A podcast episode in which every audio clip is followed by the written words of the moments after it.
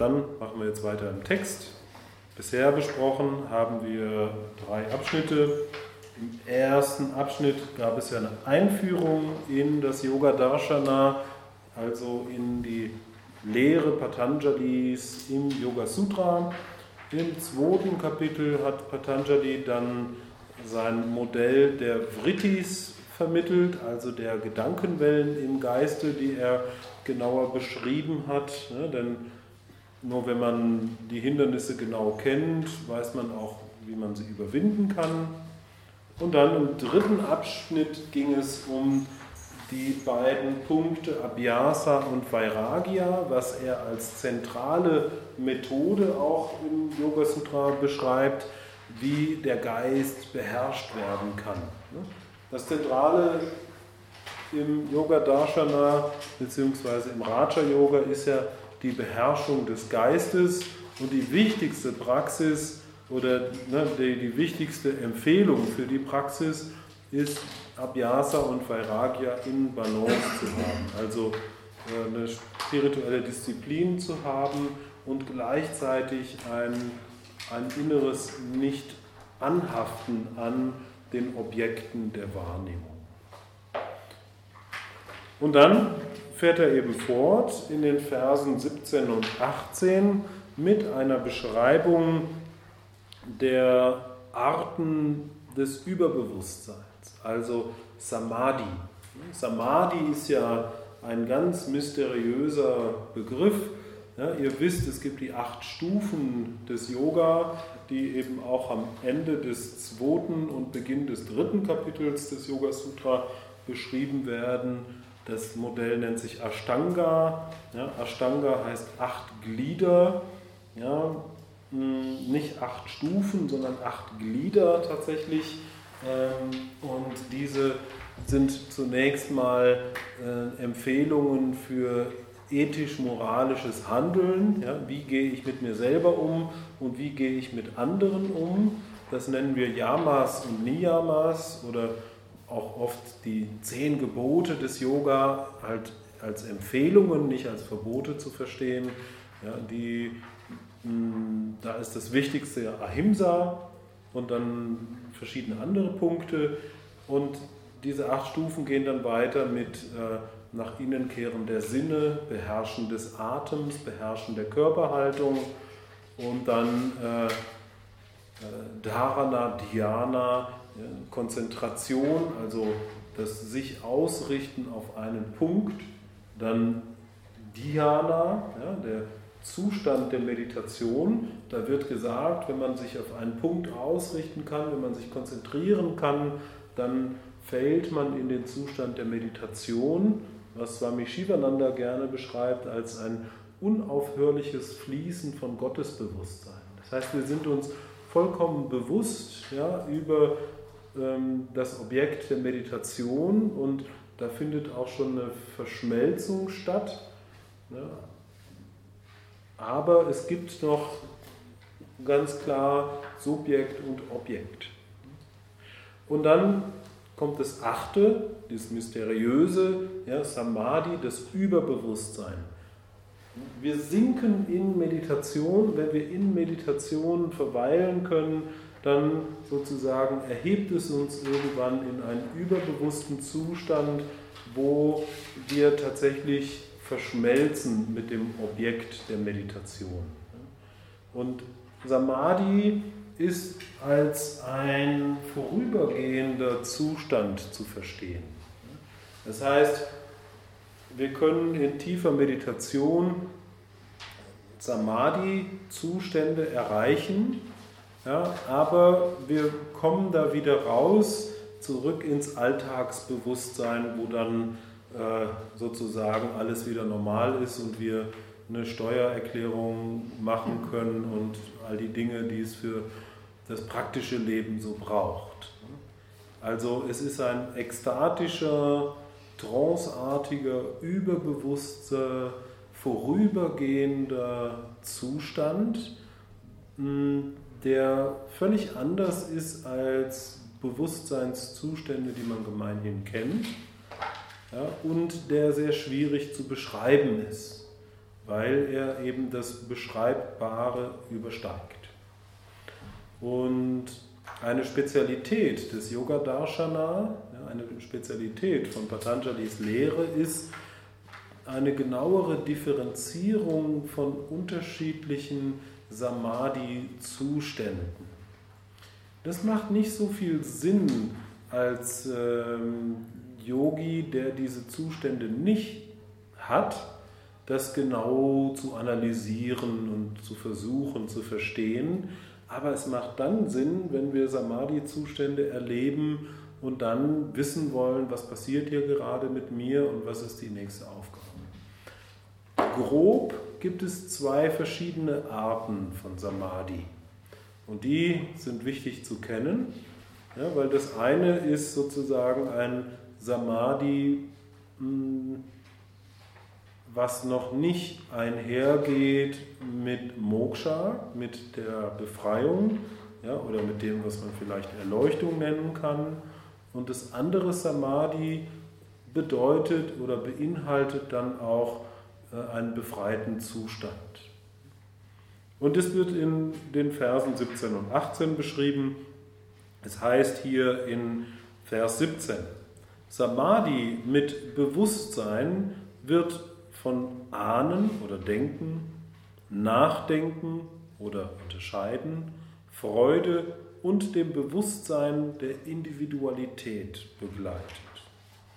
Das heißt, wenn wir dieses ähm, äh, Sampragnata Samadhi erreichen, ja, ihr habt jetzt in der Fassung nicht die Sanskrit-Begriffe, ähm, aber das in 17 wird als Sampragnata Samadhi beschrieben und in 18 das ist Asampragnata Samadhi.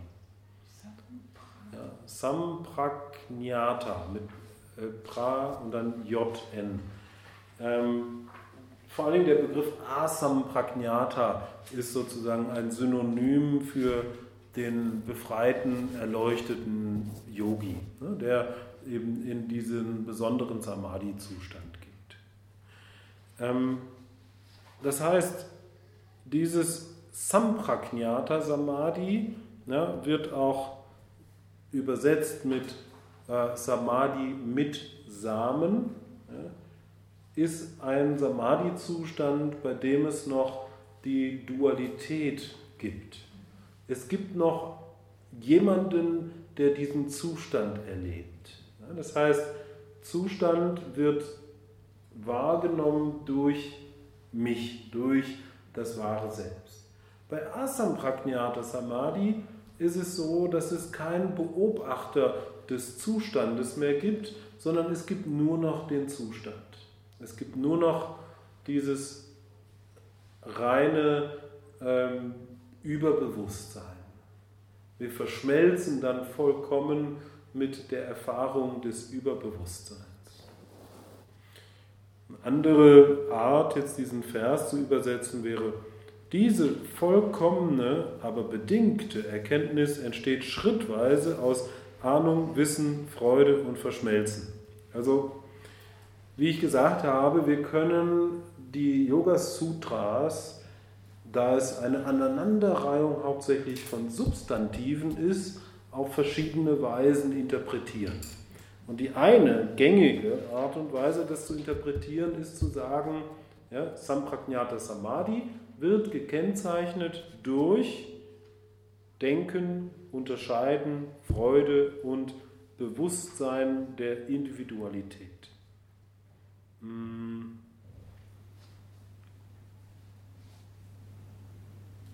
Und eine andere Weise, das zu beschreiben, ist, dass diese vier genannten Punkte dorthin führen. Aber ich denke, ersteres macht viel mehr Sinn, weil es geht ja darum, diesen Zustand zu beschreiben. Und da sind tatsächlich in Sanskrit auch ein paar Begriffe, die wir vielleicht aus anderen Zusammenhängen schon kennen. Ne, der Begriff Vitarka ist nicht so bekannt, es bedeutet in etwa denken oder ahnen. Also wenn wir in Sampragnata sind, dann ist da noch ein, ein gewisses Denken. Das zweite ist Vichara. Ihr kennt den Begriff Vicharana noch aus dem Modell der sieben Bhumikas. Die sieben Bhumikas, das sind die sieben Stufen der Erkenntnis, die im Yoga Vasishta beschrieben werden. Und hier ist die zweite Stufe Vicharana, ne, das rechte Befragen. In der ersten Stufe erwachen wir sozusagen in die Erkenntnis, es gibt einen spirituellen Weg und ich möchte den gehen. Und in der zweiten Stufe ähm, haben wir schon eine Ahnung von dem Weg ja, und über dieses rechte Befragen können wir dort voranschreiten. Also das sind schon mal zwei Punkte, die Sampragnata Samadhi ausmachen. Ja. Es gibt noch Nachdenken, es gibt noch eine Form von Gedanken und es gibt noch den inneren Unterscheider. Ja, es gibt noch die Instanz im Inneren, die, die sozusagen über den gegenwärtigen Zustand äh, irgendwie reflektieren kann. Das dritte ist Ananda. Ananda ist ja äh, die Freude, die aus dem Selbst kommt. Und Während sich bei, bei Asampragnata sozusagen alles in der Einheit auflöst, haben wir in Sampragnata Samadhi eben noch mh, hm, ja, diese, diese starke Freude im Vordergrund, die dann eben auch vermischt wird. Und das ist der vierte Begriff mit Asmita. Asmita ist ein Begriff, den kennt ihr aus dem Modell der vier Teile des Geistes. Ja, die vier Teile des Geistes, ich will das nochmal kurz wiederholen, ist Buddhi, ja, die innere Instanz der Unterscheidung ja, oder der Intellekt, dann Chitta, das Unterbewusstsein, dann ähm, Entschuldigung, ähm, Ahamkara, ja, das ist äh, das Ich-Bewusstsein und Chitta, Buddhi, Und Ach, jetzt habe ich doch tatsächlich was verwechselt.